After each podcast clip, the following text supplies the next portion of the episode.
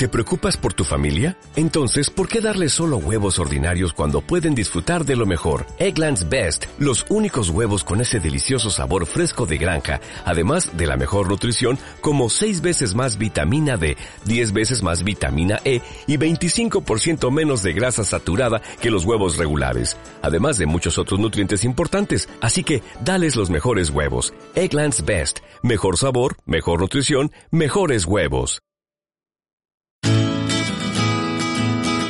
Lunes Inspiradores.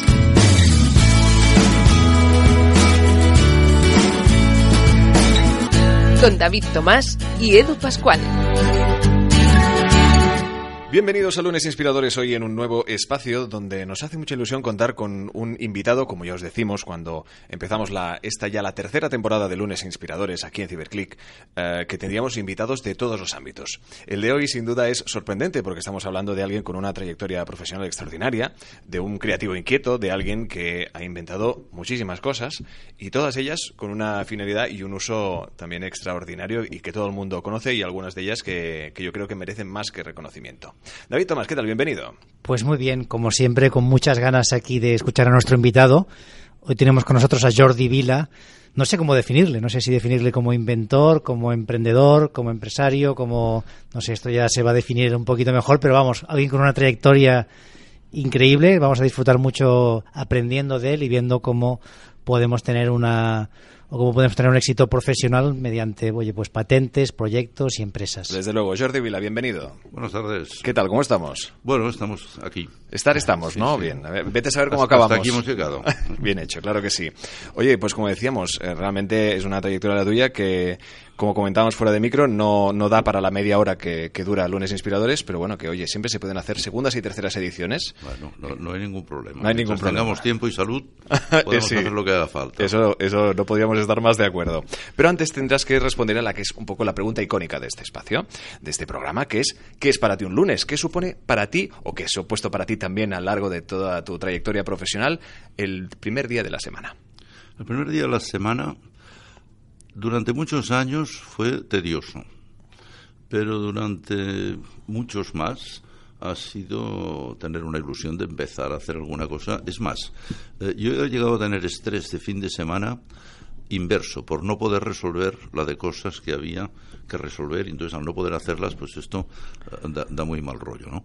Y el otro día le decía a uno, de, bueno, es que el día que todo funcione bien, me voy a aburrir, porque, porque estoy acostumbrado de ir a resolver cosas, ¿no? Esto no lo habíamos oído nunca, ¿eh? lo del estrés inverso de fin de semana, pero bueno, Es curioso, sí, sí, la verdad es que sí. Bueno, hay, hay ya, como siempre decimos, hay para elegir todas las respuestas que nos han dado nuestros invitados. Tenemos ante nosotros a un inventor, a una persona, a un empresario de formación. ¿Cuántos años ah, has ah, trabajado como, como empresario? Es que no guardo memoria desde, desde los 21, 22. Mi padre tenía una imprenta, empecé a trabajar con él. Y después de la imprenta salté a, bueno, a diferentes actividades hasta llegar a la famosa del fregasuelos de tiras, que fue en el año 75, a fecha histórica además, porque fue exactamente el día que murió Franco, que ya lo he contado algunas veces, pero es que es Hay bastante- anécdota ahí, ¿verdad? Sí, hay en la anécdota porque estuvimos en un notario, que era un notario de Arenys, que resulta que tenía la vivienda en un lado de la notaría y en el otro la notaría, ¿no? Y llegamos justo cuando estaba Arias Navarro leyendo el testamento político de Franco en la televisión. Y cambiamos de lado y nos fuimos a la casa, que era como estar en casa la tieta, ¿sabes? Así, con, con un mantelito y tal. Y, y el hombre estaba súper súper afectado y casi lloroso, ¿no? Y la verdad es que nosotros teníamos la cabeza, bueno, en fin, o sea, no se nos iba la risa, pero es que es que estábamos pensando en otra cosa. Claro, una situación El- surrealista. El 100% del tiempo empezaba, constituimos una sociedad anónima por primera vez, teníamos 23 años, eh, esto lo hice yo con un socio que se llamaba Jos- José Ramón Costa, con quien hicimos un montón de, de las patentes que, que luego seguramente hablaremos, y, y el hombre decía, bueno, ¿y ahora qué vamos a hacer? Y pensábamos, hostia, lo que vamos a hacer son fregasuelos, porque hemos venido aquí para constituir una sociedad. Sí. Y, pero es que el hombre estaba con su nostalgia política y un poco de miedo y un poco así, y además muy triste. Y nosotros estábamos encantados de la vida de firmar aquello y salir corriendo porque se empe- eh, era el disparo de salida de una actividad que duró pues 10 o 12 años. ahí ya teníais, habíais patentado. Ese los mismo megasuelos.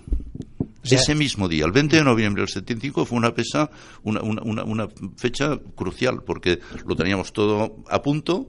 eh, llegamos a un acuerdo con una empresa alemana que era la dueña de Vileda, la de la marca Vileda, y en cuanto llegamos al acuerdo fuimos a prisa y corriendo a patentar, a registrar, a, presentar y a constituir una sociedad porque a los tres meses teníamos que estar produciendo piezas. vosotros les producíais a ellos. Sí, ellos tenían el material que es un material tecnológicamente muy avanzado, en aquella época lo era mucho más, luego también lo replicamos esto años después, ¿no? Y sobre su material hicimos un fregasuelos. Un fregasuelos que hay que decir que han pasado 43 o 44 años y bueno, no se ha mejorado mucho. Tiene el mismo diseño que tenía entonces. O sea, yo siempre digo que estuvo bastante bien paridito porque. Me ha aguantado. porque aguanta. pero claro, todo esto tú tenías 23 años. Cuéntanos un poco de dónde sale la idea, cómo te asocias. Pues la idea sale, en realidad sale de mi socio, de José Ramón Costa, que es un, bueno, entonces éramos grandes amigos y fuimos socios un montón de años. Él trabajaba en una fábrica de plásticos que era de su padre. Esta fábrica eh, fabricaba piezas de plástico para Freudenberg, que era la comercial alemana que en España se llamaba Rojas, comercial Rojas, que fabricaba pues bayetas amarillas y una serie de piezas tecnológicamente en su sector muy avanzadas. Y un día, con la guillotina de mi padre que tenía en la imprenta, se le ocurrió venir y cortar unas tiras y hacer un fregasuelos de manera rudimentaria con unos remaches y una cosa que se hacía antes, porque ah, fregasuelos ya existían, pero existían de algodón, de los, no, de tiras, ¿no? Y les hizo un fregasuelos. Y aquí había un alemán que se llamaba Eberhard Disco, que le gustó la idea y dijo, uy, esto como lo coja Alemania vamos a hacer millones. Y empezaron, ¿no? y empezaron a hacer, pero un fregasuelos un poco chapucero, ¿eh? un poco hecho con remaches de aluminio y tal. Y al poco tiempo eh, bueno, la fábrica de plásticos en la que trabajaba mi socio se vendió. Y él me dijo, hombre, esto tendríamos que continuarlo porque porque es un tema que tiene recorrido y que veo, le veo futuro y tal. Entonces me presenté yo allá como un empresario nuevo a ofrecer un fregasuelos que estaba por pensar. Y empecé a negociar cómo hacer un fregasuelos sin tener la más repajolera idea de cómo lo haríamos. ¿eh? Cuando hubo interés y tal y pascual, pues bueno, entonces empezamos a desarrollarlo y en cinco o seis meses hicimos el fregasuelos que es el actual. Y, lo montamos desde cero de nuevo y estuvimos funcionando así, yo que sé, hasta el, hasta el 89 o por ahí. Y ahí o sea, vosotros teníais la patente, cobrabais un royalty. No, no, no, teníamos la patente y les fabricábamos por un contrato por encargo de fabricación. Es decir, ellos no sabían ni que la teníamos. Vale. Este fue el tema. Después hubo bueno, un revuelo y, temas de mal rollo que no vienen al caso y estuvimos obligados a venderla esta patente a ah. ellos. ¿eh? Y se vendió y, con ella bueno, continuaron, ahora ya está extinguida hace veintitantos años. ¿no? Pero nosotros teníamos 24 o 25 patentes más alrededor del mismo tema. Y cuando rompimos con, con la multinacional, pues empezamos a hacerlo por cuenta propia, no con pocas dificultades. Nos implantamos en el área de de promoción económica de Sagunto, que fue cuando se cerró la siderurgia de Altos Hornos de Mediterráneo. Tenían unas ventajas eh, infinitas en créditos, en subvenciones a fondo perdido, fiscales, laborales y de todo tipo. Bueno, laborales no tanto, pero, pero todo lo demás sí. Y ahí montamos una industria bastante considerable con en aquella época más de mil millones de inversión que no disponíamos, ¿eh? que lo hicimos todo así. Eh, ¿Cómo lo, lo, hiciste? ¿Con bancos? Bueno, eh, yo, yo, siempre digo que lo hicimos porque no sabíamos que era imposible, Porque sobre el papel eh, era imposible trabajar con fondos de maniobra negativos y, y, sin apalancamiento, y, en fin, con pocos recursos era imposible. teníamos una subvención concedida por parte del Ministerio de Industria y Energía. Teníamos también un porcentaje de crédito que tenía que darnos el Banco de Crédito Industrial, que luego costó ayuda que lo diera, pero, pero estaba ahí aprobado y todo esto estaba publicado en el BOE.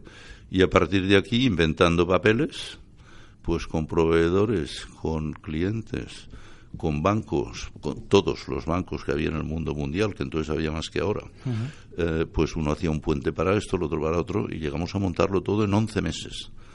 En 11 meses se montó una fábrica con 11 o 12 mil metros cuadrados de, de superficie de trabajo, con maquinaria bastante inédita que servía para la fabricación de esto. ¿Y, teníais clientes? O sea, ¿teníais pedidos? Teníamos clientes porque cuando, digamos, cuando rompimos con Freudenberg, pues nos salíamos con Spontex y nos salíamos con 3M porque claro, teníamos clientes que ponían la comercial, que era muy fuerte de todo esto. Nosotros teníamos la tecnología y sabíamos hacerlo, pero llegar a 30.000 puntos de venta no es tan fácil. Y bueno, con ellos seguimos un montón de tiempo, vinieron más y más que hicimos y más marcas que hicimos y exportamos y empezamos a sacar el mocho de España. El mocho es genuinamente español, de, origen. ¿eh? Y bueno, esto duró hasta que uno de los clientes nos compró, que fue el grupo Spontex.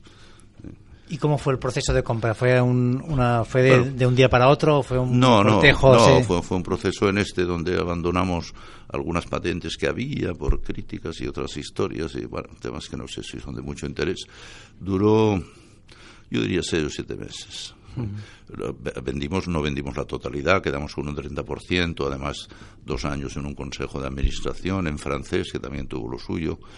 Y, bueno, en fin, aprendimos cosas. ¿eh? ¿Aquí todavía erais dos socios o teníais más, más gente que entró al proyecto? No, no, el proyecto éramos dos.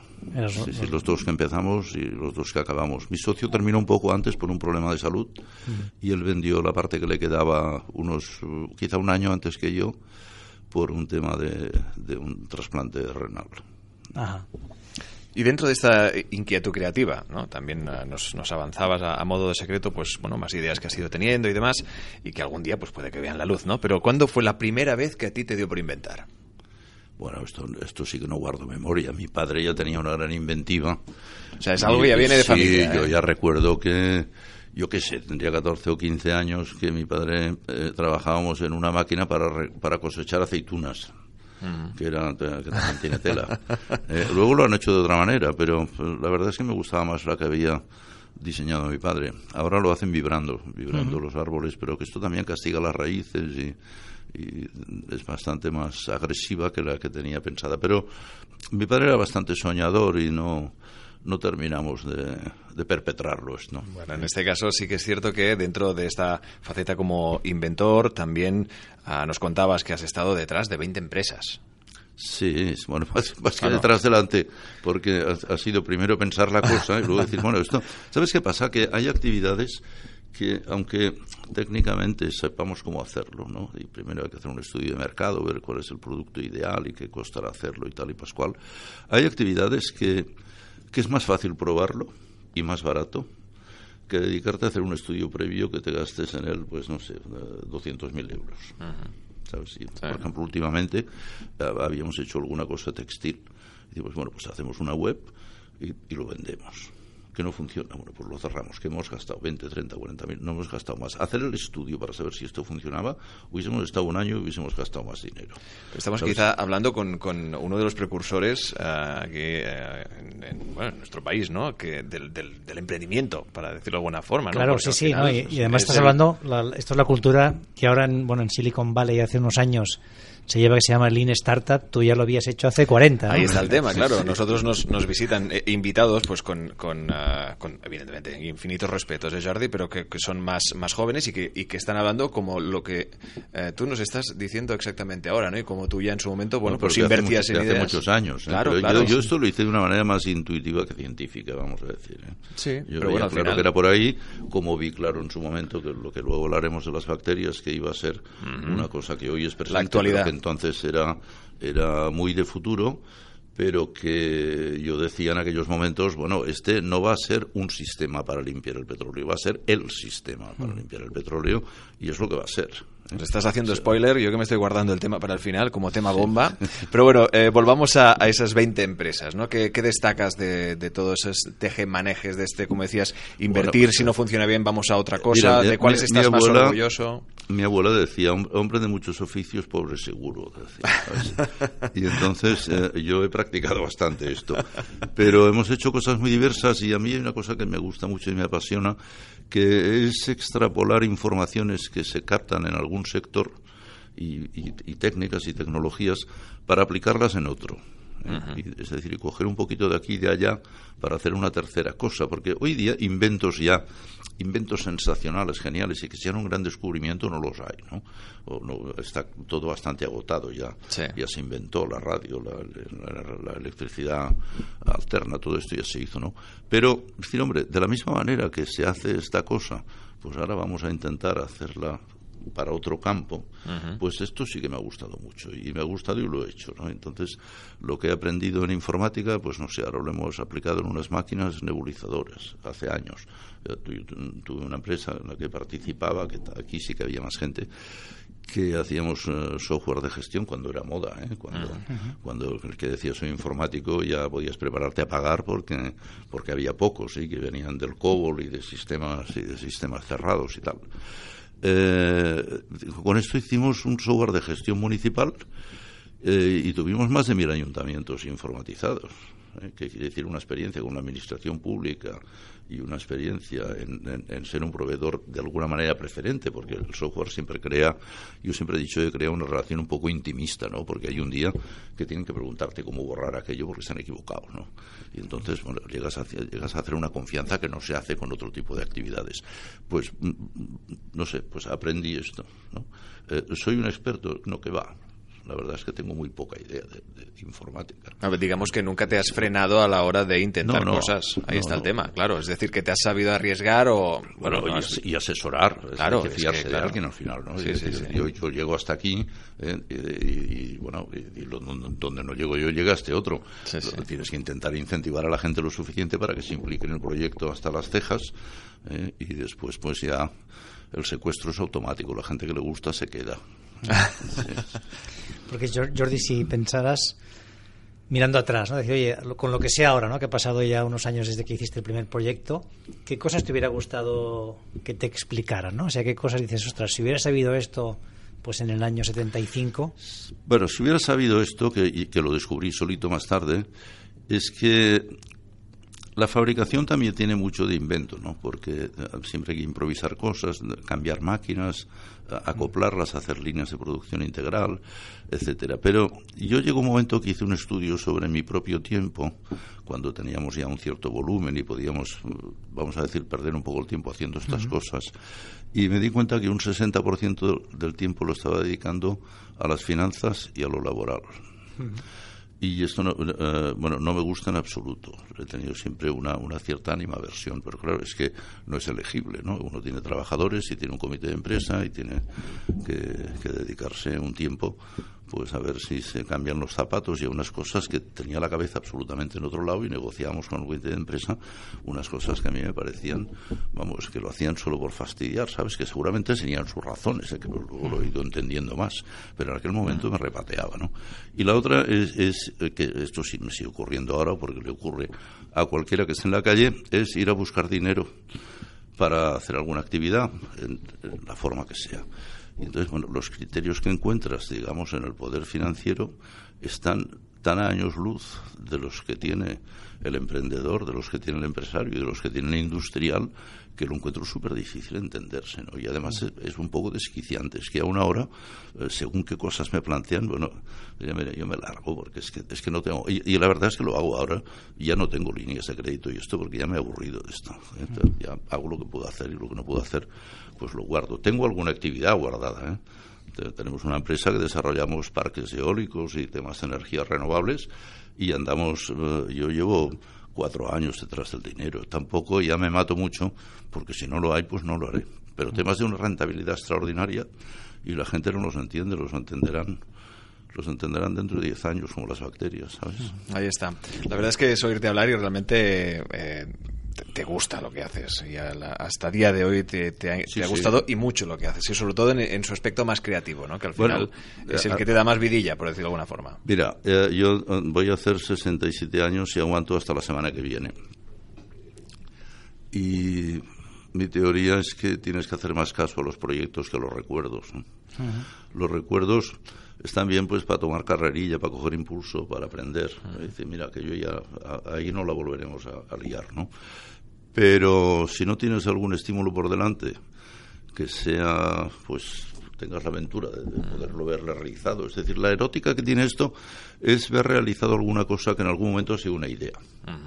¿no? Pero primero siempre es una idea, no, no llega a proyecto, pasa a ser un proyecto después. Y el día que lo ves hecho, dices, hombre, esto se me ocurrió un día al levantarme. Claro, eh, ese, ese, orgullo. Sí, yo supongo que la gente, los grandes políticos, la gente que tiene que toma grandes decisiones de estas que afectan a todo el mundo, Y, esto, siempre han dicho que había una, especie de erótica del poder, ¿no? Y la erótica del poder para mí es esta. ¿eh? Es decir, es ver ejecutado, realizado y materializado una cosa que en su día fue un pensamiento, no, fue nada más. Exacto. Y mm, dentro de este, de este fenómeno que ya hace pues muchos años que vivimos, ¿no? Este el fenómeno startup, como todo el mundo, pues eh, no todo el mundo, pero bueno, me, entiéndeme que se atreven con el con el mundo del emprendimiento. ¿Qué, ¿Qué opinión te merece? ¿Cómo lo ves tú después de y con tu trayectoria? Yo creo que tiene dos, dos partes esto muy diferenciadas. Ahora se llama un poco emprendeduría a cosas que exactamente no lo son. ¿eh? Es decir, hay gente que se busca la vida pues porque no encuentra otra cosa. Y entonces no le queda más remedio que ser un emprendedor, porque es que si no, no le emplea a nadie. Claro. Y entonces al final un señor con una furgoneta, un pincel y no sé qué, al final, bueno, es un autónomo y, y, funciona. Pero ¿es un emprendedor este señor o es que hay una situación económica que no le permite acceder a un mercado laboral decente y no le queda otra que tomar aunque sean unos mínimos riesgos, pero adquirir un vehículo, sacarse un carnet, comprarse unas brochas y ir a, engrasar persianas, ¿no? Entonces, que a lo mejor resulta que se gana muy bien la vida. Pero este, yo creo que es difícil que algún día tenga un desarrollo de, de 600 furgonetas haciendo esto. Claro. En cambio, hay un tipo de emprendedor, vamos a decir, más cerebral, ¿no? Que empieza diciendo, hombre, a mí me gustaría, yo ahora conozco uno y lo, voy a citar, porque además sé que le va a gustar, que ha inventado un teclado eh, que se llama Pocket Piano, y que es un teclado prácticamente flexible, que se lleva en el bolsillo, que se conecta por Bluetooth con un iPhone y, toca, con, un, con, sonidos fantásticos, con pedales y con todo. Bueno, claro, eh, eh, este inventor, que además tuvo un premio universitario, pues ahora no le queda otra que fabricarlo esto, porque esto es un producto tan distinto a lo que hay que si lo quieres hacerlo tienes que hacer tú, pero nadie te lo va a hacer. No puedes ir a una fábrica de botellas a que te hagan la botella. O sea, puedes ir a que te hagan la botella, pero no a que te hagan un piano flexible para meterlo en el bolsillo, porque o lo haces tú o no lo hace nadie, ¿no? Y esto sí que tiene un, recorrido distinto. Porque esto puede empezar de una manera y puede acabar de otra, ¿no? Puede empezar y acabar en un, en un bluff pero también puede acabar con un tema multimillonario en ventas y pactando con, Apple, por ejemplo. ¿eh? Eh, el emprendedor, digamos, a sangre fría, que dice que, tiene vocación de empresario, que no le da miedo tener una plantilla de gente, que no le da miedo coger responsabilidades, tiene un recorrido, pero hoy, por desgracia, lo que hay es mucho autónomo a la fuerza. ¿eh? que algunos también tienen evolución, ¿eh? y luego resulta que de, de una actividad de trabajo personal acaban haciendo un taller y teniendo seis trabajadores. A mi juicio, es más fácil que la gente que tiene un trabajador un día ponga otro y tenga dos, que no que la empresa que tiene 3.000 doble la plantilla a 6.000. La empresa que tiene 3.000, la tendencia es que se quede en 2.600 si puede. ¿eh? Pero que si los estímulos fueran correctos y el caldo de cultivo fuera suficiente, el empresario de uno o dos trabajadores puede poner un tercero que porcentualmente es un incremento extraordinario.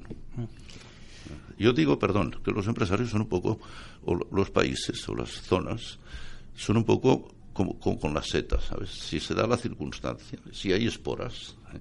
Cataluña hay esporas, por ejemplo, ¿no? Entonces, si se da la circunstancia de humedad, de temperatura y, y hay pinos, pues las setas crecen. Sí o también quieras o no, crecer indefectiblemente.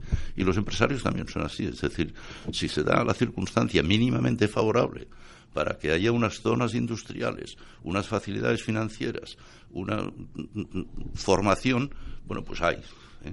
Hay aquí, a lo mejor en Brasil no hay, ¿no? Pero aquí los hay. Es un poco el efecto clúster, ¿no? Que al final acabas creando un ecosistema de gente que uno que a lo mejor ha trabajado en una compañía sale y crea una nueva y, y arranca un proyecto. Yo te quería pedir un poco por, has mencionado antes la crisis, ¿no? Hablando de los autónomos. Claro, tú has pasado varias, ¿no? Has pasado la del 93, bueno, sí, las modernas. Las modernas has pasado todas, ¿no? Cuéntanos un poco Cómo, cómo te ha ido, si has sufrido alguna más que otra y cuándo prevés que venga la siguiente, porque aquí estamos todos muy felices.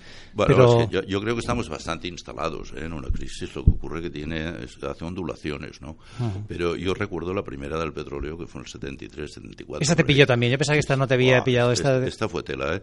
Porque además nosotros empezamos la, la actividad en el 75 85, con muy poco dinero, con mucha necesidad de producir, bueno, de poner en práctica, cuando uno, cuando inventamos el fregasuelos, no es que inventáramos el fregasuelos, es que inventamos el fregasuelos y las máquinas para hacerlo. Y tuvimos que hacer las máquinas para hacerlo. Porque claro, hacer un fregasuelos y hacer una docena no cuesta nada, pero, pero hacer 30 o 40 por minuto es otro tema, ¿no? Y hay que pensarlo así. Bueno, total, que entonces nos pilló, además nos pilló muy novatos, ¿no? las huelgas sindicales, las primeras grandes huelgas aquí me acuerdo, por aquí empezaron en Siemens y en Safa y en algunas fábricas que eran significativas, huelgas de transporte, huelgas del sector químico, pero claro, es que nosotros no podíamos parar. Entonces, no es que fuéramos esquiroles, es que hacíamos de todo. Es que por la noche eh, íbamos a descargar camiones para que no nos vieran personalmente.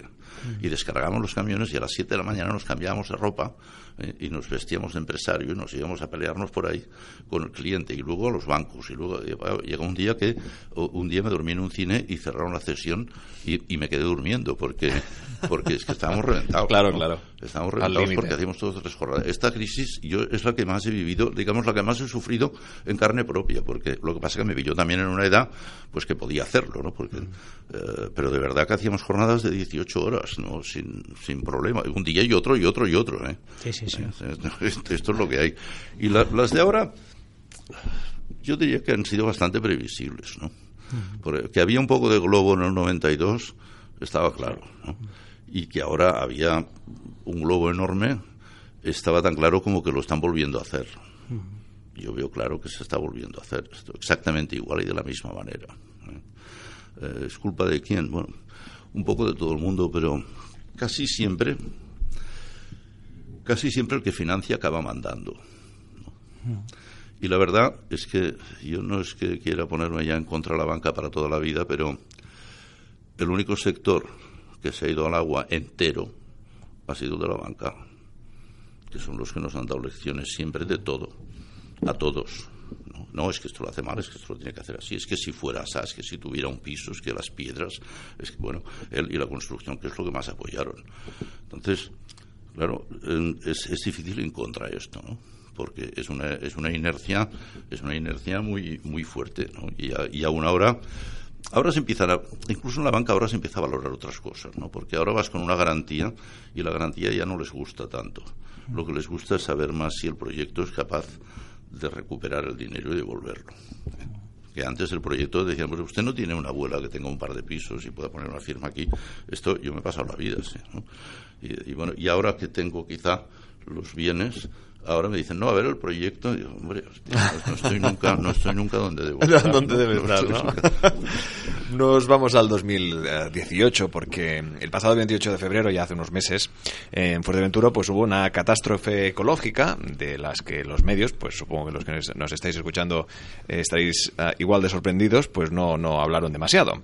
Eh, hubo pues una especie de 10 buques coreanos que después de con una tormenta eh, pues se hundieron. Y con ellos, pues hundieron camiones, combustible, herramientas. Bien, en, todo caso, se hundieron ocho de ellos y con todos ellos, pues toda la contaminación que os podéis eh, imaginar. Quedó un espacio bastante, bastante contaminado, oliendo a gasoil, etcétera, etcétera. En este caso, pues evidentemente al gobierno canario, esto sucede en las Islas Canarias, pues tuvo que actuar con rapidez y necesitaban una solución urgente y efectiva. Y en este caso hubo una persona que fue Jesús Cisneros, profesor de la Universidad de Las Palmas y asesor, en este caso del gobierno canario, en materia de medio ambiente, dio con la tecla y que fue llamarte. Sí, a llamarme porque me conocía, porque Exacto. habíamos estado primero en algún congreso por las islas y en unas jornadas que se organizaron donde se hablaba de todos estos temas. Yo, yo hace muchos años que estoy con esto, ¿no? Y de teoría y de explicaciones y de estudios y de informes y de todo esto, pues tenemos armarios llenos. Pero yo siempre digo que la diferencia en este caso es que ha habido un gobierno que se lo ha creído. Y, y, lo ha acertado, ¿eh? porque digamos que los métodos tradicionales es poner telegramas y estos han ido a telefonía de 4G. Exacto. Y, en este caso tuvo un éxito total. Sí, sí, total. Este, bueno, todavía estamos en ello porque lo que va al ritmo que va es el, cuartear los barcos que están hundidos y, extraerlos. Claro, hasta que no se extraiga el último, me parece que ahora ya estamos en el último. Hasta que no se extraiga el último, pues hay riesgo de, de, afluencias de, hidrocarburos, de aceites y de, cosas que no se sabe muy bien qué son, porque lo que está ahí hundido, claro. hundido está y, y, luego se mezcla, ¿no? Perdón, pero eh, yo desde que estoy hablando de estos temas digo que el hecho que estemos ahora hablando de aquí no es un tema mío, es un tema de Blanca Pérez, que es viceconsejera de Medio Ambiente, de Manuel Ortega, que es director general de Puertos, que apostaron por esto y que por una vez los políticos hicieron caso a los técnicos, porque yo he estado en el Prestige y he estado Claro, cosa que no pasó en el Prestige. Eh, no, en el Prestige yo trabajé un poco. Eh, poco, pero... Pero bueno, luego, en fin, hubo quien quien decidió no hacer esto en la costa y se hizo bioremediación en islas, en CIES, en Sálvora, porque eran patrimonio de parques nacionales y lo trataron como su finca. Pero lo que fue decisión política, que afectaba a 350 kilómetros de costa y que estaba hecho una porquería de la cabeza a los pies, pues esto quien tenía responsabilidades en el tema, que luego ha tenido muchas más, porque eh, fue el ministro de Fomento, que luego ha sido presidente. Todos tenemos un, pues decidió, decidió no hacerlo. Bueno, sin duda, sin duda es, una, una, anécdota que, bueno, quien tenga algo de sentido común realmente tildará de, escandalosa. Pero bien, este no es el caso, hablamos de este presente de las eh, Islas Canarias, donde precisamente el uso de una bacteria, ¿eh? hablamos de una especie como de bicho marino que se llama Pseudomona putida. Sí, marino y terrestre. Y terrestre también. Las, pseudomonas están por todas partes. Eh, lo que ocurre que, digamos, no es tampoco es una sola, son, son dos o tres cepas que producen sinergia y que tienen una capacidad extraordinaria para degradar hidrocarburos. Tienen capacidad petrololítica y tomar digamos, como fuente de carbono un hidrocarburo. es decir, comen esos restos de, gasoil y luego mueren. Sí, sí, comen, o sea, comen de la manera que comen las bacterias, ¿no? que es, eh, cortando unas moléculas de, hidrocarburo y secuestrándoles eh, y arrancándoles el átomo de carbono. Cuando has roto la molécula, pues el hidrocarburo deja de ser un hidrocarburo y pasa a ser anhídrido carbónico, agua y lo que queda como residuo total es la propia bacteria muerta que es una proteobacteria y por tanto entra en la cadena trópica y se la come cualquier otro microorganismo o directamente un pez. Aquí en Gran Tarajal ha pasado bastante que se ve los peces comiendo la espuma eh, que producen las bacterias amontonadas. De, dónde, exacto, ¿de dónde sale todo esto? Es decir, eh, ¿cómo, ¿cómo se pone en contacto contigo y tú, cómo evidentemente, pues... Ah, bueno, nosotros tenemos una empresa de bioremediación. Yo ya no la gestiono en primera persona porque, como os he dicho antes, tengo mi edad y estoy retirado, pero tengo un hijo que se cuida de ello y un administrador que se llama Jordi Oliveras y que lo hace la mar de bien.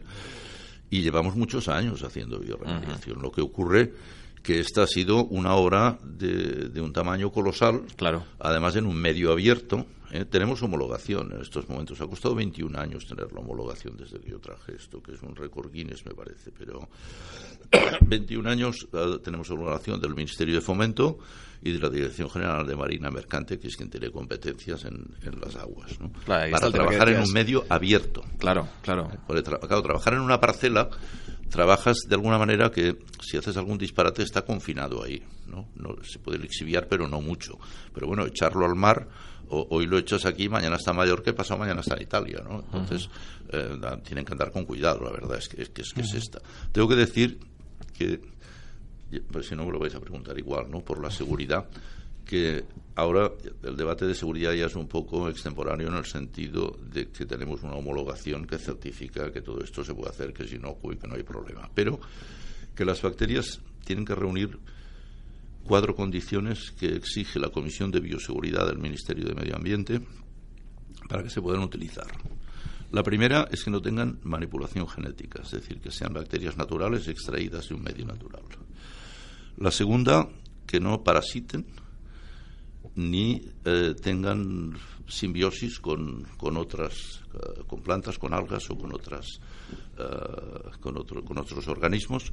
Por tanto que tengan una alimentación saprófita netamente saprófita encima de, coman de la putrefacción de, de alguna otra cosa. La tercera es que no hagan formas de resistencia es decir que no se esporicen que no se preserven a sí mismas de una manera eterna, ¿eh? Eh, porque hay, mucho microorganismo que lo que hace en, en épocas de carestía pues es esporizarse y esperar. Cuando tiene mejor ocasión, plas, vuelve a aparecer. Hay, hay, otras bacterias para otro tipo de bioremediación que es bueno que hagan esporas, ¿eh? pero estas es norma y es obligatorio que no, no, produzcan formas de resistencia. Y la última es que no hagan fotosíntesis, es decir, que no sean capaces de fabricar oxígeno a partir de la luz, que necesiten oxígeno libre y por tanto sean de funcionamiento aerobio. Gracias a esto y a demostrar esto por activa y por pasiva, esta bacteria se utilizó en pruebas a mesoescala en el Prestige y hemos trabajado en muchos otros conflictos, aunque sea a pequeña escala, pero nunca, nunca, nunca a la escala que se ha hecho en Gran Tarajal. Exacto. Por esto, una y cien veces diré que el tema no es que sea nuevo, es que ahora es conocido porque ha habido una gente que ha arriesgado por él y que han tenido la valentía de hacerlo. El riesgo. En circunstancias difíciles. Exacto. El riesgo también que, que, ha tenido nuestro invitado en toda su trayectoria, inventando, invirtiendo tiempo, horas, dinero en muchas de las ideas eh, de lo que hemos aprendido hoy, de la que, como comentábamos al inicio, una trayectoria profesional de la que aprender con muchísima experiencia y de la que, bueno, aún está ahí dando batalla, aunque a, a un lado, pero siempre con esta mente inquieta y creativa. Llegamos a las conclusiones, David, que esto se nos ha alargado, pues que ya lo, ya lo decías tú, Jordi, que esto, esto daba para... Bueno, es que soy mayor. Tendremos... no, hombre, no. Digo que tendremos que hacer invitarte otra vez para seguir aquí que nos cuentes historias. Yo sí, por coger una conclusión, me quedo con lo que creo que te decía tu abuela, ¿no? De hombre de muchos oficios, pobre seguro, pero que en tu caso al revés, ¿no? Te ha dado la creatividad, ¿no? El hecho de, de estar viendo diferentes áreas es una fuente de creatividad porque después lo has sabido aplicar a otros conceptos, ¿no? Yo creo que este es algo interesante para, para aplicar en nuestras vidas, ¿no? Cada vez que, que vemos algo que nos parece que está inventado, decir, oye, ¿y esto? Si me lo llevo a este otro sector o a esta otra área, cómo puedo darle una vuelta, cómo puedo hacer una mejora. ¿no? Yo creo que esta, esta actitud de estar siempre pensando cómo puedes mejorar las cosas y sobre todo ser muy curioso, creo que es algo único ¿no? y que desde luego eh, te, conduce al éxito como es tu caso. Y de nuevo repetimos que celebramos que se esté evidentemente pues arreglando esta situación, situación difícil que se, que se vivió en el puerto de Gran Tarajal, en Fuerteventura, que se está arreglando gracias al, remedio de Jordi Vila, nuestro invitado de hoy, y evidentemente todo su equipo, y a quien también te agradecemos que hayas venido a contarnos toda tu trayectoria. A, disposición, cuando queráis. Y nada, desearte toda la suerte del mundo y todos estos nuevos inventos que ya tienes en mente y que hemos tenido la, la suerte de que nos contaras lleguen a la luz. Muy bien, muchísimas gracias. Y a todos ya sabéis que nos podéis escuchar cada lunes en Lunes Inspiradores. Nos podéis encontrar en todas las plataformas de, podcast y que es lo mejor de todo, os podéis suscribir, que eso es una auténtica maravilla. Exacto, sí, si, si podéis suscribiros, sabéis que esos, vuestros comentarios, las valoraciones, pues nos ayudan a destacar el podcast y al final pues eh, que haya más personas como vosotros que nos sigan. Desde luego, y agradecer también profundamente a la gente de Evox, de eh, otro de las plataformas que, publica nuestros programas, que nos ha destacado y que evidentemente es eh, algo que es siempre de agradecer. Y como siempre también a todos por estar ahí escuchándonos y comentándonos. Un fuerte abrazo hasta el próximo lunes. Suscríbete a nuestro canal de YouTube, a nuestra cuenta de iVoox y síguenos en Twitter, arroba lunesinspirador. Lunes Inspiradores.